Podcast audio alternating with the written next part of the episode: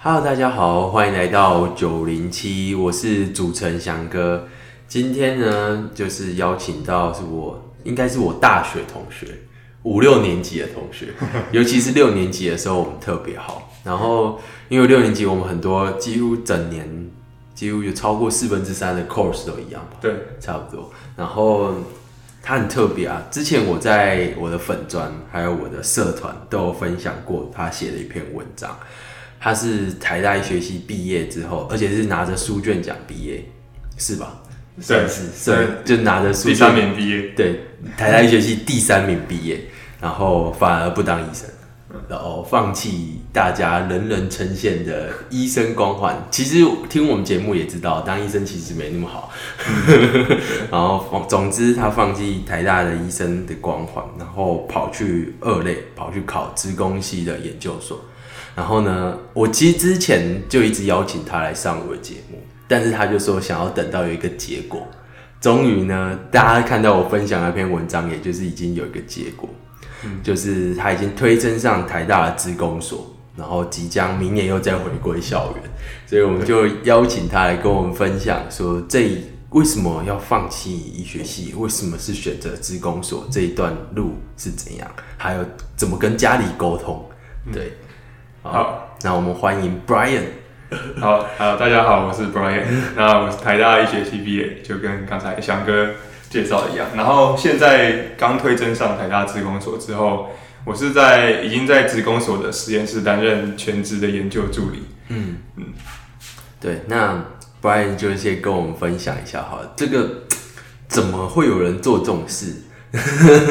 就是你像你在之前我也访问过一集是那个大坤嘛。那是他可能二年级，他已经决定出走。嗯，他也是跟你一样，其实他在戏上的成绩，他是他比你差一点啊，你比他强一点。嗯，没有这个 过往云烟。对啊，对啊。对，那为什么这代表说你在医学上其实有一定的兴趣？嗯，或是不然就怎么讲？我们只是对念书有兴趣吗？嗯，然后你就是其实这个成绩也代表这件事，但为什么你会选择要离开？好，那我觉得那就大概先从我先把整个医学系求学阶段分成两个阶段来谈好了。嗯，一个就是一到四年级的阶段，那一个是五到六年级阶段。其实两个阶段就是读过医学系的时候应该都会知道是蛮不一样的。嗯，就是一到四年级的时候，我们主要就是在读书这样，那可能会有一些讨论课或是一些做报告，但是很大的部分就是读书跟考试这样。是。对，然后进到五六年级之后，就是才比较有知道临床到底在做什么，就是才是进入临床实习，才有接触到病人。对，就是才会真正体会到医师工作到底是它的全貌到底是长怎样。嗯，对。好，那所以，嗯，之所以会这样选择，那我就先从之前开始讲好了，因为刚才玉祥有提到说，大坤他是二年级的时候。之后就选择就是就是到别的系去探索这样，那为什么我没那么做？因为大坤他是说他在呃，他其实一进医学系就有点排斥，嗯，只是他又说服自己说，说不定可以继续，嗯，但到二年级的时候，他觉得真的不行，所以他就出走。好，对对，那我的例子的话，我应该算是发现的比较晚。那为什么会发现比较晚？其实就是以前。呃，我进医学系之后，你没有没有想那么多，就是未来工作形态会长怎么样这样。那因为我其实就是嗯，讲白话一点是蛮会考试，然后蛮会蛮会念书，就是很容易可以抓到重点这样。那其实前四年的过程，嗯，就是我很容易可以从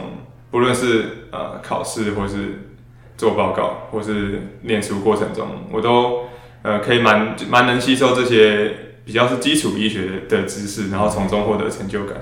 那而且以前的课程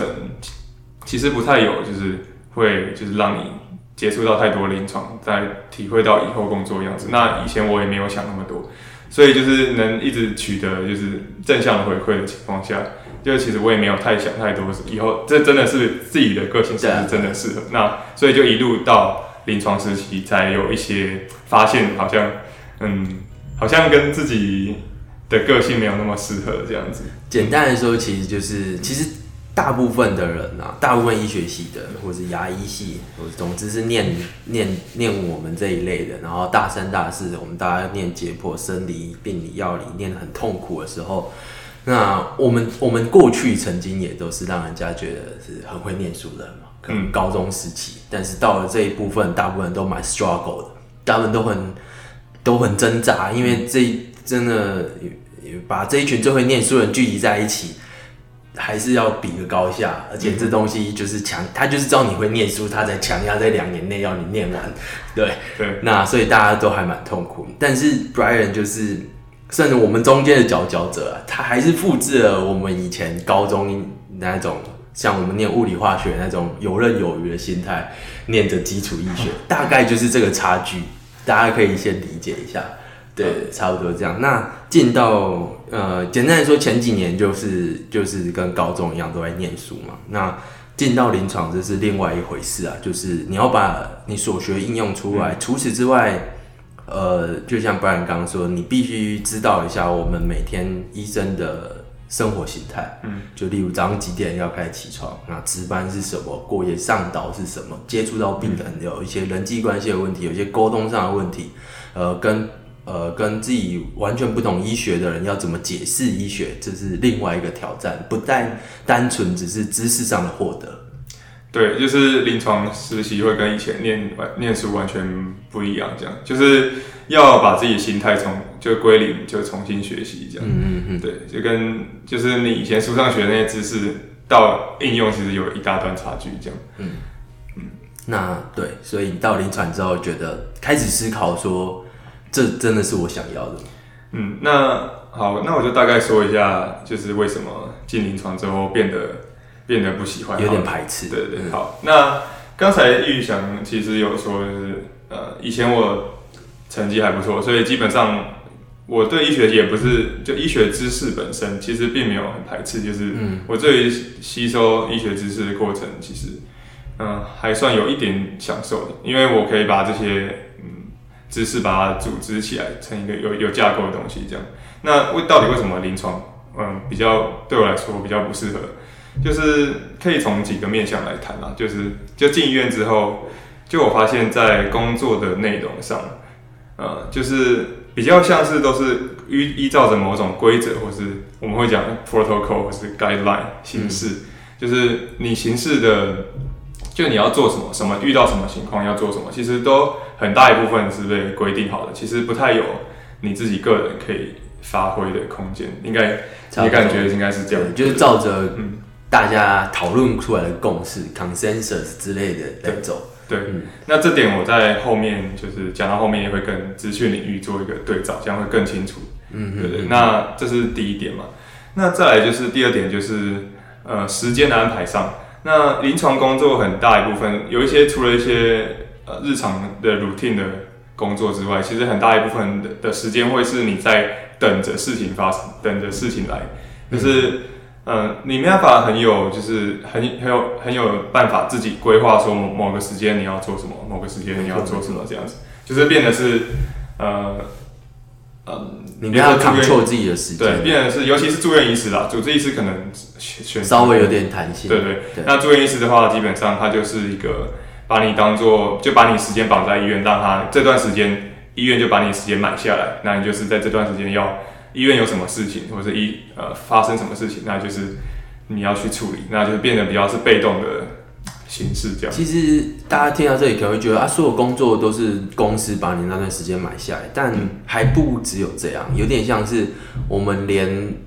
这段时间，我们连自己去规划说我要做完哪些工作，顺序是一二三四五六七八都有点困难，因为随时随地都有新发生的事情，或是有些事情必须等下一件事情的结束之后，我们才知道。或是等上面的命令之后，我们才可以做下一个 option。这样。对对对对，刚才也想讲到一点，就是其实很多工作当然都是买你时间。我有些工作，尤其比如说资讯的，它比较像是给你一个任务，但是你可以自己规划要怎么如何阶段性的去完成这样。所以每个工作这种性质的大小会不大一样。那临床工作的性质就比较是真的是很大一部分是被动的等事情这样。嗯嗯。然后这是第二点嘛。那再来就是，嗯，比如说，呃，在讨论事情的时候，呃，举一个晨那个比如说晨会的例子，或是在开会例子，那很长就是比如说今天讨论到一个东西，那老师或是呃比较资深的医师就会问说，哎，来这个比如说病人有某些症状好了，嗯。那他就会问你说：“哎，这个鉴别诊断有哪些？所谓鉴别诊断，就是说病人出现某个症状，比如说咳嗽、流鼻水，那我们就要提出好几个病人可能的诊诊断，就是他可能是什么病啊？那我们就是比较大的一部分是把它就是背出来嘛，就是这个这些情况，然后你要背出，比如说第一个、第二个、第三个，就看你读多少书嘛。对对对，那这个就是我后面会跟资讯在做的比较，就是这个我就觉得好像真的是很。扼杀你自己的发挥的空间，就是你就是一直在遵循一套规则这样走，然后被考很多次，呃，对对对，就考越多次你就越会，你就背得出越多种。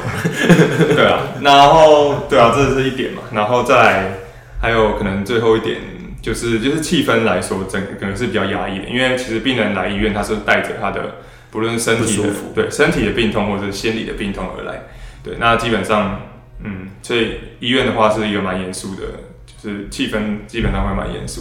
然后比较压抑一点这样，对，就没有那么嗯活泼或是有创造力的感觉。嗯，所以你可能就是开始经过几科的 run 下来之后，可能开始觉得这个环境不是你那么喜欢的，但应该也不会一下子要你直接出走。嗯，对，其实。当初虽然有意识到自己不太喜欢，但是因为我们啊五六年级的实习过程其实是会一直到不同的科别去实习，所以其实我当初也有就是在想要在不同科探索，然后找到看有没有一科是自己比较喜欢的这样。不过后来发现就是好像没没有一科大概没有一科能够符合自己的期望这样。那我那时候其实就有在想一件事情，说会不会就是在医学这领域。找一个比较喜欢的科还是太现实了，会不会有别的可能性？这样，我是怎样让你有这个想法？因为呃，好像是大约到五年级下学期吧，嗯，或是六上，就是大概五下六上之间的时候，因为那时候我们已经断过蛮多课了，嗯，就大概几乎大科该去的对都去，所以就是有开始在想这件事，而且因为六年级之后马上就要毕业，所以我想说，如果要真的要就是要探索这可能性，就要早点开始想，嗯嗯，对。那那时候，因为其实如果经过一学期训练，如果你平常自己没有在培养一些专长，其实你是没有其他专长可以在社会上存活的。没错，就是 你只有当医生这条路。对对对。那我那时候就在想，说自己到底还有什么其他专长这样。那还好，我之之前在三年级的时候，我是有去电机系修那个 Python 程式设计这样，所以还算会写一点程式。当然那时候还没有到很专业，但是我想说。那时候修课的过程，其实我写城市作业的过程，其实是算蛮享受的。而且那时候我记得在班上同学中，我我也是算解题解很快，然后所以能力上来说，嗯，应该算是至少有还算中上这样。嗯就是因为要把一个东西当工作，不是你真的很有兴趣，就是你至少能力上不能输掉大部分人，这样子你才会做起来比较顺。所以我考量这两点，就是一方面我之前写程式的感觉还不错，再来就是。我写程式能力上可能也不会在中后段，这是你说的成就感对，成就感来要有一个成就感，做东西要有回馈。其实我们大部分人成就感，就像有些高中生，他们为什么说对数学有兴趣？实际大部分时间是他数学都考别人。呃，对对 对，其实有时候兴趣是来自成就感，但是我觉得比较少数是真的，你就对那个事情本身很有兴趣，你光是做就很有兴趣。大部分还是。真的是来自正向的回馈。对对对，好，所以我嗯，就是考虑到这点之后，我就想说，嗯，那是不是能够试着往这方面发展？对，那那时候其实蛮幸运的是，那时候刚好急诊部有一个资料标记计划。那为什么做资料标记？其实就是急诊他们想要发展一套一套就是系统，是帮助医师问诊。还有就是帮助其他急诊的流程，他们想要建立一套 AI，就是最近很红的人工智慧的一套辅助系统，临床作业的流程这样。那需要资料的标记，就是人工去对这个资料做一些处理，然后以以以以在后面可以发展这套系统。嗯，所以那时候我就很积极，我就直接打电话。那时候真的蛮狂的，就是那个计划，就是一直到这个公告一出来，我就。找到计划负责医师的那个联络电话，我就直接打过去说，哎、这个王医师我会写程式，那我可不可以就是主动，就是我可不可以负负责这个计划的，呃，帮助这个计划进行这样子。嗯嗯对，那那时候医生就把我请到办公室跟他谈，然后后来就是，后来他们其实没有马上就是让我当研究助理，或是有什么正当的职位，就是我可以加入这个标记计划，就就有标记，那比较是一个劳力，就是呃人工劳力这样。那后来他又想到我，就是在大概在一个月之后，然后他就寄信给我说，我有一个兼任研究助理的缺，那你要不要当这样？所以后来就顺利当上这个计划的研究助理。嗯嗯嗯，对那当上研究助理之后，就开始就是处理一些别人标记完的资料，就是前面他们标记完资料，然后就会用程式去处理一些医学上的资料，尤其是病例的资料，这样。对，那我想问，就是说，呃，你才大三去电机系修了一堂课，一门课，一门课一门课，那这样就足够你应付这个工作。其实当然当然不是，其实真的那时候才意识到自己之前真的是呃知道学的太少，知道太少，就在处理资料能力上还有很多要学的。但是资讯这领域有很大一特特点，就是因为它的新技术一直不断出来，然后就是呃新的东西很多，所以其实大部分人在呃具备了基本程式能力跟基本，比如说资料结构或演算法这种知识之后，它就是呃就需要一直学新的东西。所以其实它本来就不像不太像医学，是你先把东西都背起来这样，然后临床的时候可以应用。它是你遇到什么问题，那你再去学跟这个要解这个问题相关的知识。嗯对，所以那时候我就是呃有有慢慢意识到这件事，就是要调整一下自己学习方法，所以就是慢慢的我就从做从做中学，然后慢慢把自己的能力慢慢补补补起来，到就是可以胜任这个位置。我觉得这个观，这倒是一个学东西的观念，嗯就是我们以前的习惯，尤其像我到现在的习惯，都是我想要先把所有东西都学好。嗯例如一个 topic 之后，我先找完所有资料，然后排排一个进度啊，我先念完，因为总觉得学东西是要循序渐进的，就是你要先有 step one、step two，你要第一步、第二步之后，你才有办法学。就像国小数学，你要学完国小数学才有办法学国中，才有办法学高中、这种感觉。嗯但是到了你们这个领域，当然一定有基础的入门嘛。对就像你说，就像你要先去电机系修过那门课，嗯有一个方法，有一个概念之后，剩下的，其实我觉得这个观念在现眼下的实事求是的，还蛮还蛮值得大家思考，就是说是。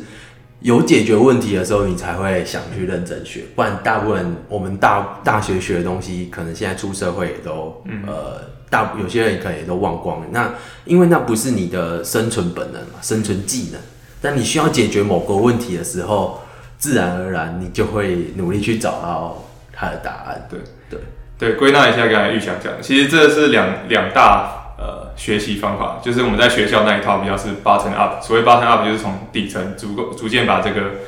有点像把积木堆起来，就是你要先学很基本的，再慢慢就是有个进度，慢慢学到晋级的这样子。嗯嗯然后在 top down 的另外一个另外一个学习方法是 top down，就是你先有一个问题，那你再慢慢去回推说你需要哪些技能来解决这个问题，然后去学那些东西。那其实两种方法其实也不能，也不是说呃 top down 就最好，就是所谓的就是遇到问题再想办法学再去解最好，因为其实真的还是需要你一些有有一些基本的概念，你才能知道这个问题大概要怎么要去哪里要怎么解会比较好，或是要从哪里找资料。对，所以说这两种方学习方法，我觉得相辅相成。只是以前学校可能太偏重 button up 的方式，就是嗯可能比重占比较多。那可能出社会之后，尤其或是你，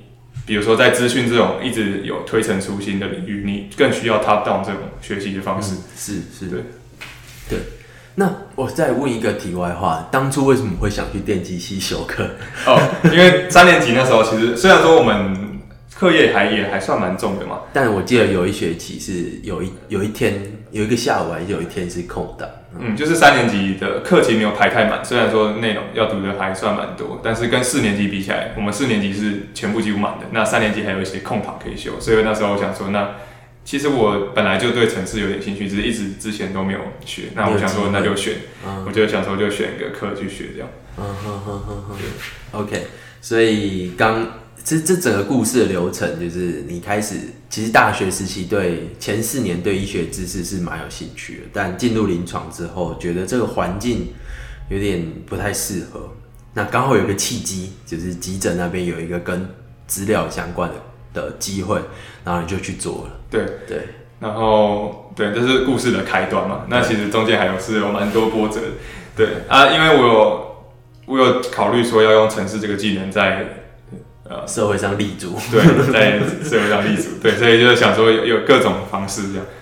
那所谓各种方式，不外乎就两种，一种就是毕业后直接用这份城市的技能去职场找工作，那第二种就是在研究所继续进修。对，所以一开始其实我有我两种方式都有考虑。那第一个我是先去找了一些城市的培训机构，因为现在其实城市人才很缺，所以外面很多机构是帮助非本科系转职的。嗯嗯嗯。对，然后他们也有卖贩卖一些课程，或是甚至有些是免费培训，但是你要经过面试进去的。那其实这两种我都有探索过，这样。那其实也也买了其中一间机构的课程，然后学了一些技能，主要是网页前后端的。对，然后。那其实急诊那边的计划，我也同时一直在进行，就是有进行资料的处理，这样。所以同时医学系的课业也没有荒废。哦，对，就是临床临床的时期，其实我还是有维持一定的水准，可能没有像我以前一到四年级那样，就是把成绩顾得这么好，但是基本上该学的最基本的要求还是都有都有学这样。对，好，那所以就大概持续的这样两边探索一段时间。对，那后来是逐渐就是对于用城市技能处理医学资料，产生更大兴趣，就是相对于做网页前后端而言，因为我后来发现说，我有一个基一个医学的基础，那我在处理这些医学资料的时候，其实我更容易有一些灵感，那知道怎么做会比较好，就能看到职工本科看不到的问题。对，可以这么说，就是所以我我就有感觉到自己独特的价值。那我觉得。这虽然说对每个人价值观可能不太一样，可是对我来说，我在一个工作中，或是我做的事情中，能感觉到自己独特的地方，然后能发挥自己独特才有的影响力，我觉得对我来说是一个蛮重要的事。所以后来我就想，面慢慢的好像就往就是要往研究所这个方向走，因为如果说透过外面培训机构，其实是不可能不可能教你说用呃，比如说用医学的知识去处理资料这种，就是很需要两个领域很专门的知识。对，所以我那时候就有兴起说要考研究所的念头。嗯，那我想问一个问题啊，咋像我是一个对资讯是完全外行的人嘛？那我想问说，呃，你像这样花个一年，假如你大六才开始，一年的时间，而且甚至是 part time，呃，像我之前四十九集那一集也是问一个机械系，他也是转职软体工程师，他也是差不多花一年。那一年真的就是可以补齐这种，呃，maybe 上你大学都不是本科系，大学人家的职工系或是其他电电机系四年大学课吗？其实还是有一点差距的，对，尤其是在呃一些基本功上面，就是我们就是根基没有那么稳，所以这这就是显得出就是刚才讲的 bottom up 学习方式，其实还有它还是有一定的效果，它可以把你根基打打得蛮稳的。不过其实我在，因为我现在已经当研究助理嘛，所以我在实验室也也工作了几个月。那其实我的感觉是，只要你很积极去学，因为其实不是很本科系的人，他就一直保持这个积极学习的心态。那其实非本科系过去的，在我的观察，其实反而大部分人是更积极努力。所以其实这个后面还是有可能赶得上，因为变的是别人可能本科系到后面都是他可能一个小时。走一步，那你就是用一个小时走两步的速度在追赶他，那最后你还是有会差不多。对，最后你还是可以有差不多的能力这样。嗯嗯嗯，这我觉得是这个领域蛮特别。像你说医学领域要你要一年来当医生，应该是蛮难的。对，应该是。就是我 我们的我们领域真的蛮，就像你说 button up，真的是要从大二大三一路慢慢上来，甚至到之前我看一篇文章就有说你。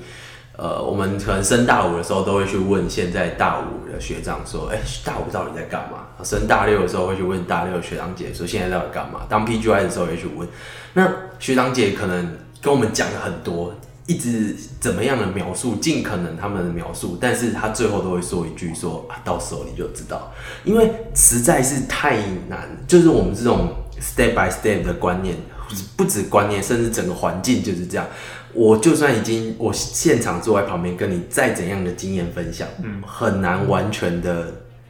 体现当下工作的环境或者是想法。对，但你们的领域就是相对来讲跨跨的比较容易。对，因为很多东西资讯是一个很开放的产业，跟医疗其实不大一样。医疗蛮封闭，然后你要学东西，就真的要进到那个领医院里面去学，然后你要有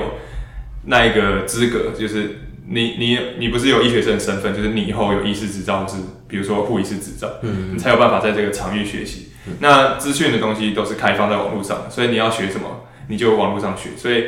很你可以从电脑中学习很多东西。那只要你够积极努力，然后你方法不要错，那基本上你是可以很很大一段很很大程度就是嗯。自学。有本你你的资源不会输本科系的人太多了，就是跟医学系的人比起来的话，没错，就排他性。排他性没有那么没有那么高。OK，那所以你就开始决定往职工所这方面发展，呃，努力。对。对，然后同时我记得那时候 Brian 那时候大六下就是。今年年初吧，那时候那时候我们大部分人都在忙申请嘛，申请住院医师。然后其实大六下对我们来说是一个紧锣密鼓的时候，我们一边一开始要先忙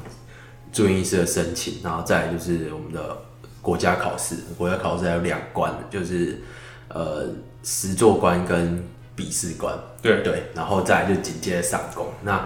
Brian 除了住院医师那一关没有以外，因为他没有要申请住院医师，对对，那他考试都屌虐我们，然后再来就是又要准备他的研究所考试，嗯，对啊，那这段经历的话，诶也是蛮特别的，就是真的要同时准备研究所的考试，然后又要准备医学的，一开始先准备临床临床的技能测验，就是我们要实际上比如说去打针去插管，哦对，去去做一些急救的事情这样，然后还有就是笔试。所以一开始是同时准备。那我刚才有有说是考自工所嘛，所以其实我一开始是决定要用考的方式，因为其实以前就是一直很会考试，所以当然是这个方式是最先想到的。对，因为。推甄的话，因为我又不是本科系，然后我的经验又少，像我刚才讲电机系才修过一门课，那这样要怎么跟本科系的人竞争？就履历拿出来，人家也会觉得，嗯，对对，你在干嘛？你在干嘛？对啊对啊。不过那是什么原因？后来是我用推甄上职工所，这真的就是一段缘分，一段对一段缘分。嗯，简单来说是努力加机遇。那我接下来就细细道来。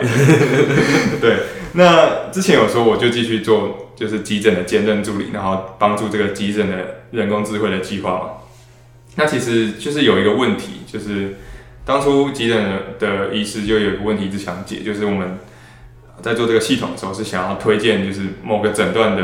医疗词汇，就是医生要问诊要问什么。好，比如说举个非常简单例子，就是。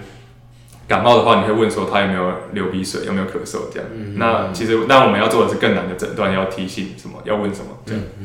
那这个问题其实本来一直没办法解决，就是到底要怎么推荐适合的关键字这样。那后来就是后来我在研究的过程中，后来有想到一个解法，对，然后就是配合之前跟资资工所，因为这个计划其实是跟资工所合作的。那跟资工所之前研究就是做一个结合之后，我们我就跟一个他们的硕士生合力。发展一套系统的雏形，这样子。嗯，那然后，因为我们那个计划其实每每几个月会有月会，然后我们这个团队要报告。对，那就是在有一次的报告上，我就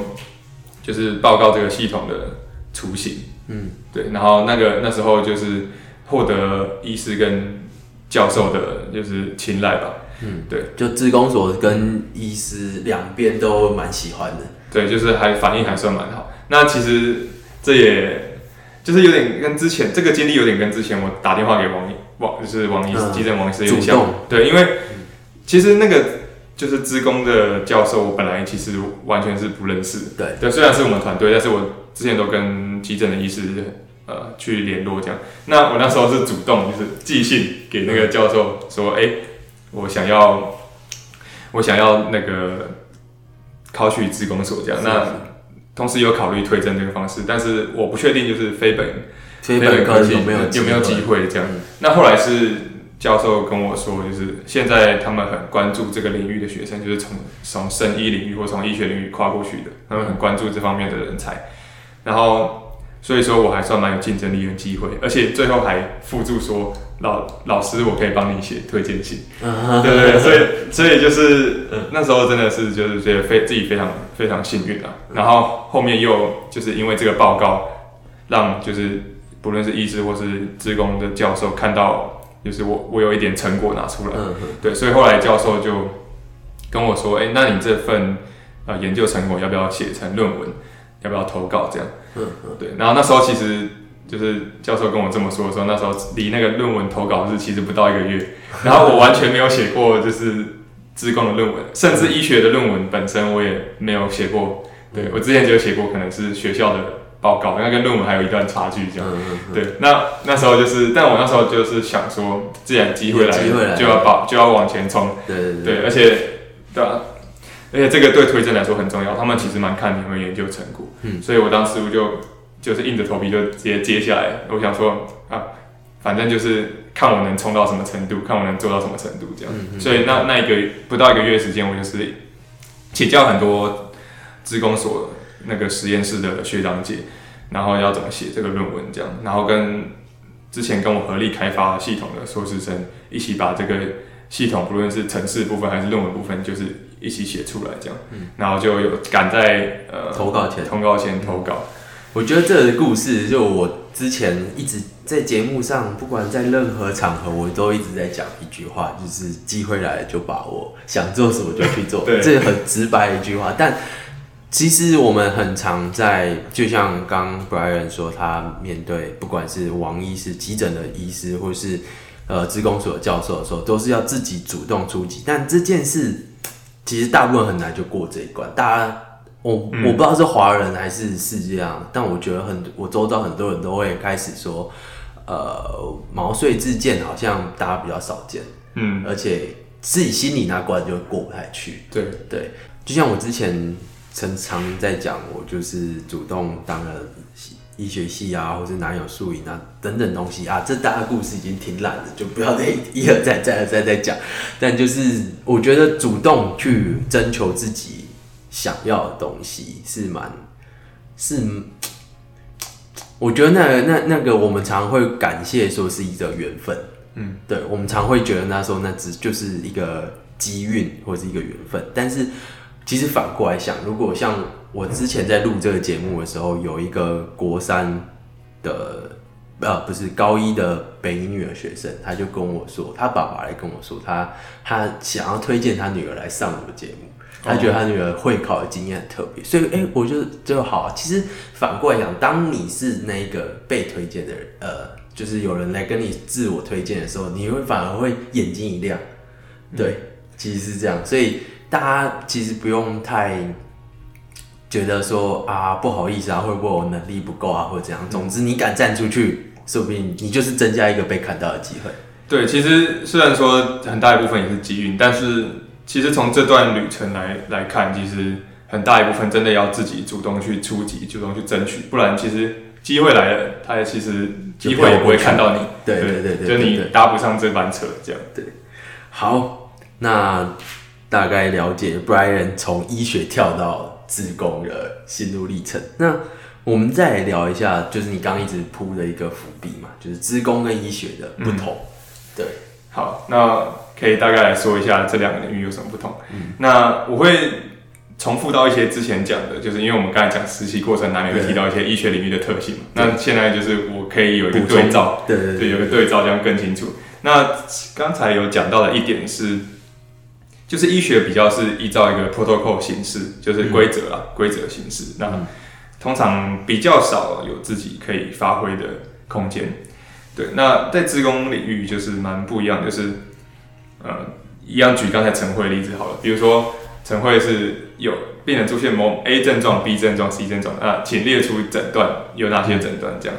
那就是比较有点像是比较是已经前人建立的成果，那你就是把它背诵出来，或是。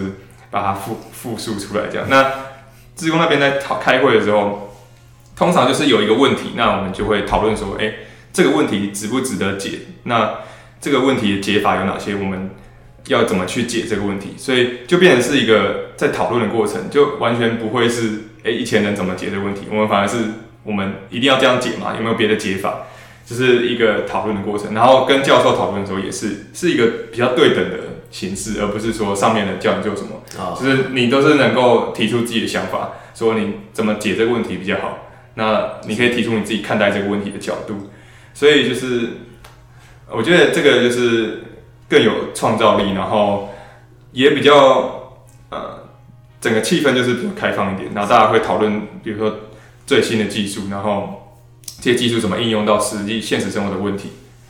是，我觉得可能这个问题，可能呃，例如世界的各种医学会，可能也会像这样，因为他们就是各国国家那个领域的最强的专业对，然后他们可能讨论说，哎、我们这个我们面对这个问题的时候，我们是这个解法，你们面对这个问题的时候是另外一种解法，那谁比较好？那他们可能会各自去做研究，然后来决定。但是在医院本身，这种情况可能比较少见，可能是两一群 VS 一群主主治医师的时候，甚至一群主治医师的时候，通常都还会有就是前辈后辈的问题。呃，对，对，所以前辈讲话通常是比较大声嘛。那更何况我们身为最菜的那一个，通常我们都是被教育的那一方。对，就是被被教育，对对，被教育的那一方比较，当然你可能也会提出自己的想法，但通常你讲过，人家之前都想过了。嗯，对，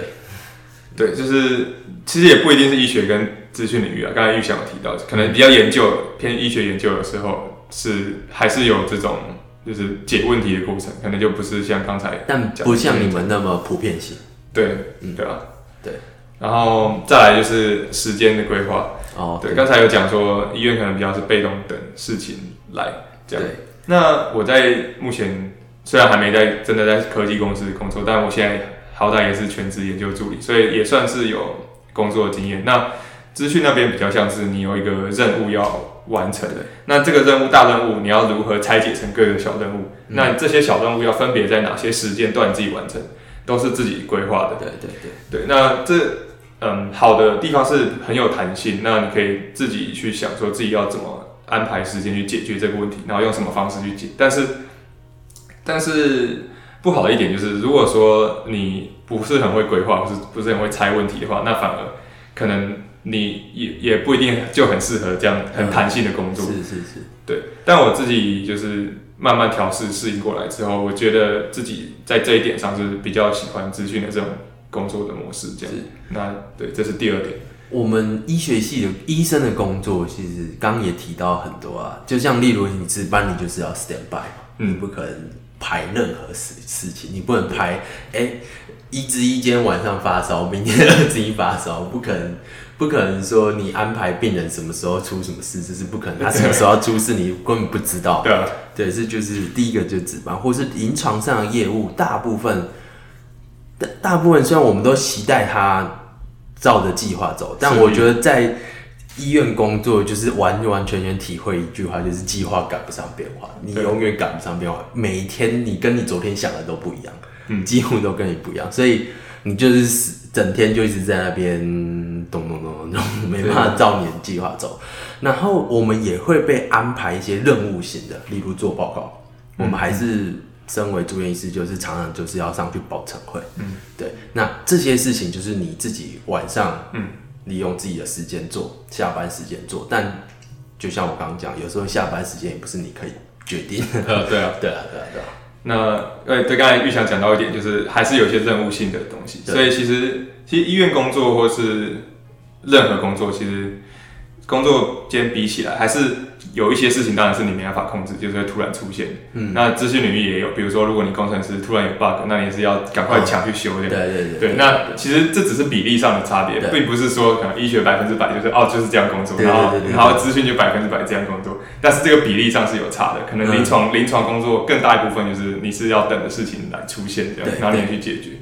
对，所以就是也不是一个非黑即白啊，对啊，对啊，对对。但像我们很多什么叫召会嘛？召会，你说等接召回意思就是等有人打电话给你，你才要去嘛？被召回的那个对吧、这就是一直等的事情发生，或是急诊刀也是。你今天其实值班本身就是一个，这是一个等等人出事你才要去做事。对对，好，那再讲最后一点好了。嗯，好，最后一点的话就是，嗯，学习新东西的需要学习新东西的周期跟程度这样。对，那其实不论在医学领域或资讯领域，其实都一定会有新的知识、新的技术或新的东西要学。不对，不过在医学的话，比如说，好比说，如果以后是想要到诊所，就是看看一些基本的病，或是到基层医院，那其实你的学的东西，可能比如说你经过了 P 呃 PGY，就是所谓的毕业后的部分科医师训练，嗯，然后再经过专科的住院医师训练，可能这样就足够你其实吃一辈子的饭。是呃，以传统来说，怎么未来怎么变我不知道，但是以传统前目前来说是这样。对对对，就是你可能学习新东西的频率不需要那么高，可能真的有很重要的东西出现再去学这样。但资讯领域的话就不一样，因为它的资讯层就是它的技术跟它新的，比如说演算法的出现的频率是指数型成长，尤其近年就是发展的很快，尤其 AI 这部分，那所以一直有新的东西要等着你去学，等着去吸收。然后你不止吸收，你还要实做出来，应用在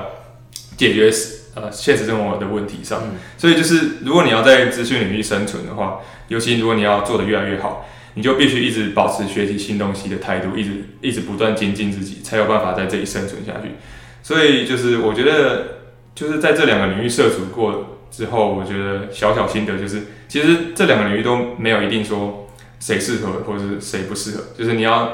知道说自己个性比较适合哪一种。像是如果你真的求安稳，然后你可能不想学习太多专业知识，你可能想要把时间花在别的事情，你自己比如说自己的兴趣上面，那其实当医生也不一定是一条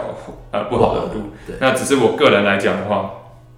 呃，我是蛮喜欢学习新的东西。那我又喜欢安排自己的时间，嗯，那我喜欢就是用不同的方法解一个问题，然后跟比如说跟比如说自己的长官，比如说教授，能有一个就是讨论的空间，而比较不是一直被被相说对一下，对去说，哎、你要做什么事？嗯嗯，那我比较喜欢这种创新的氛围。对对，那其实科技公司也比较多，会是这样的，跟医院比起来。对，那所以综合这几点，我后来是发现自己其实还蛮喜欢资讯这个领域。嗯嗯嗯，对。其实如果是留在医学中心，不管内科、外科各种大科，我相信他们也一定要一直 update 自己的薪资。但就像你说的，他们可能相对来讲没有什么自己的时间，嗯，对，没有什么弹性，因为他们可能各被各种不管是开刀是看病人、查房、门诊等等，大部分时间都被塞满。嗯，然后例如创新的话，也频率也少很多，因为我们不太可能拿我们一个想法马上就在病人身上嗯，是，因对为对这你没有没有证据支持的话，你出事了你是要负责的。嗯，对对，所以我们创新上会比较保守，这是一定，因为毕竟是一条条的人命。对，那至于知识上，我想问一个问题哦，因为我觉得站在医学的角度，你应该也知道，呃，我们可能 maybe 要学一百年，从一百年前的。甚至更久之前的医学知识，我们全部都要学，例如微下来生物，一直因为所以我们常以前有人说科科批那个年代念的教科书，可能是现在二分之一，类似这种感觉。因为你全部的书都要念，嗯，因为它是累积的过程。那资讯会需要这样，还是只要念最新的就好？资讯的话，我觉得跟医学，我不知道是学校系统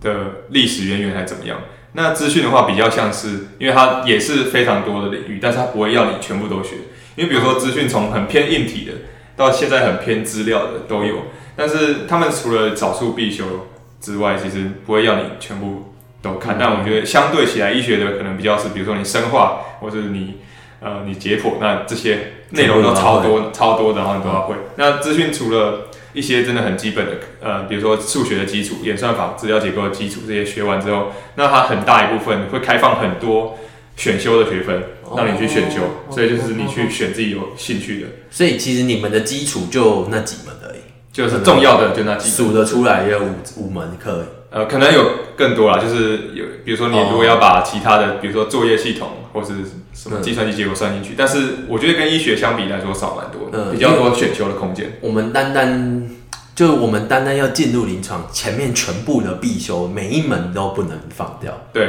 对，然后每一门都满硬的。对对，所以那个门槛是真的高蛮多的。这样听起来也是，因为我我我刚会这样问的问题，就是我自己觉得医学就是从像我们一百年前的微生物，或是更早之前的各种，当然中间有一些像外科这些过时的技术，我们就不需要学嘛，那这些就不要学。但是总之很多知识的累积的过程，我们都是要会的。对，但我就是想问说，像你们的会不会只要知道一些基本呃最基础的原理，剩下就是学最新，因为中间更迭的那些，例如我们现在不会用九八电脑，不会用 Windows 两千，我们就只要会用最新的就好，是不是类似这样？我觉得如果纯应用的话，或许可以知道就是最新技术就可以做出一点东西，但是。如果你要在旧有基础上创新，有时候你要了来解了解那个来龙去脉，就是说，比如说这个 AI 的技术，这个演算法是怎么慢慢被更新，怎么到现在这个那么好的演算法，所以还是会稍微了解一下。但可能你对以前的那些方法的细节，可能就不用了解这么透彻。但是你要知道它是怎么进展，怎么怎么发展过来的。是是是。好，那我觉得应该最大不同，应该就像你说，基础两个的差距有点太大。对，背基础知识啊。哦，对，量量上量上，因为医学系的话，你你就是要把这些东西都要塞进去。对对对对对对对。其实我真的到我现在做研究助理到现在，我在职工职工所或职工系的实验室，其实我都没什么背东西，就是都是用用想用理解，就是跟以前我的学习东西方式其实蛮不一样。我也是有调试一阵子，那到现在我学习东西的时候，我。记忆的成分可能可能只有十 percent，其实九十 percent 就是我要直接去实做，就是要怎么利用这个学的东东西，我去真的去对于比如说现实生活中有便利资料，那我怎么有把便利资料拿来就是应用？但我们很常医医生的话，就是大家很常听说我们需要大量的背诵，但你说什么理解在背诵都可以，不管 whatever，你就是要背起来。对，因为它最需要的就是你在。最紧急的时候，你要把那一整套流程在你脑中流过去。嗯，对，因为你没有时间让你去查书。对对，没有时间让你查，因为人家就是现在需要急救或者需要干嘛，你需要嗯那一套流程要给你丢过去。没错，对啊，就医疗领域它有很及它的及时性很强，就是你必须要瞬间做决断，你要做什么事情，那病人生命因为被你的生命瞬间就会流失，所以你必须真的这些东西要滚瓜烂熟。对，那资讯的话。很大一部分你只要记住最基本原则，那很多细节你可以上网查，那我们就查了之后再拿来用就好。所以你就大概知道怎么用，整套流程是怎么样。是，对。好啊，那 Brian 就是已经找到医学跟职工现在这两个领域的结合点。应该说你正在做这方面也是，因为你刚好你也有既有医师执照，然后也在台大医打滚了五六年六年了，然后现在又上台大职工所，算是。很特别一个结合，应该很少人跟你一样有一样背景的。呃，有少数以前学长姐有听说，但是真的就是蛮少的。可能每一年可能会有，嗯，会有一两个人尝试，可能要转这个领域，但有些是没有，either 是没有转成功，不然就是呃成功了，但我我不知道，不知道。对对，这总之是在跨领域，我们很常在讲啊，但。真正做到的其实也没有那么多，对，或者是甚至之前认识一个学长，是后来又跑回去哦，就是医疗领域的，对啊，对，医疗跟资讯的结合是大家都在期待，而且很多人在做，对，非常多人。医疗的人不得其门而入，比较难啊，应该说比较难。那资资工的人也很难去，因为这两个知识都很专，对，我觉得资工可能更难，对，资工真的更难，因为。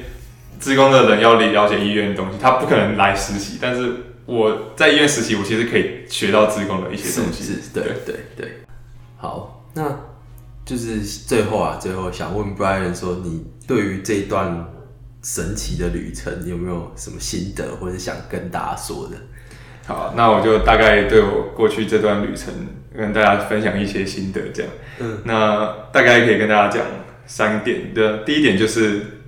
翔哥会一直在节目上强调，就是想做什么就去做，机会来了就把握。尤其是在比如说大学阶段，这个你还没有什么包袱的时候，对，因为以后真的你，比如说你有家庭有小孩，或者你创业，你有员工要养，你通常你就不会那么自由的想做什么，你就可以放手去做。就我一直说，机会成本比较小。呃，对，所以你真的大家趁年轻的时候要好好把握你想做什么的机会。嗯，对。那第二点就是说，机会来了，你真的要一直积极主动的去争取，对。有时你不用怕说会不会被拒绝，因为有时候是机会来，但是你没有积极主动去争取的话，是机会它可能是不会看见你的。第三点就是不用因为你过去的决定，或是你现在的身份或职业来限缩你未来的发展。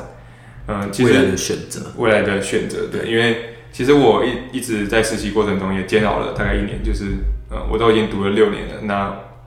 嗯，真的要跳脱出去吗？真的不要当医生吗？但我后来转念一想，就是为什么要因为过去的一个决定来，就是过去这六年就绑住我未来的二三十年？是是，没错。那其实对，其实这样子你这样想过之后，你答案就会比较清楚。对对，这个想这是一个转念，就是也是一个饶过自己啊。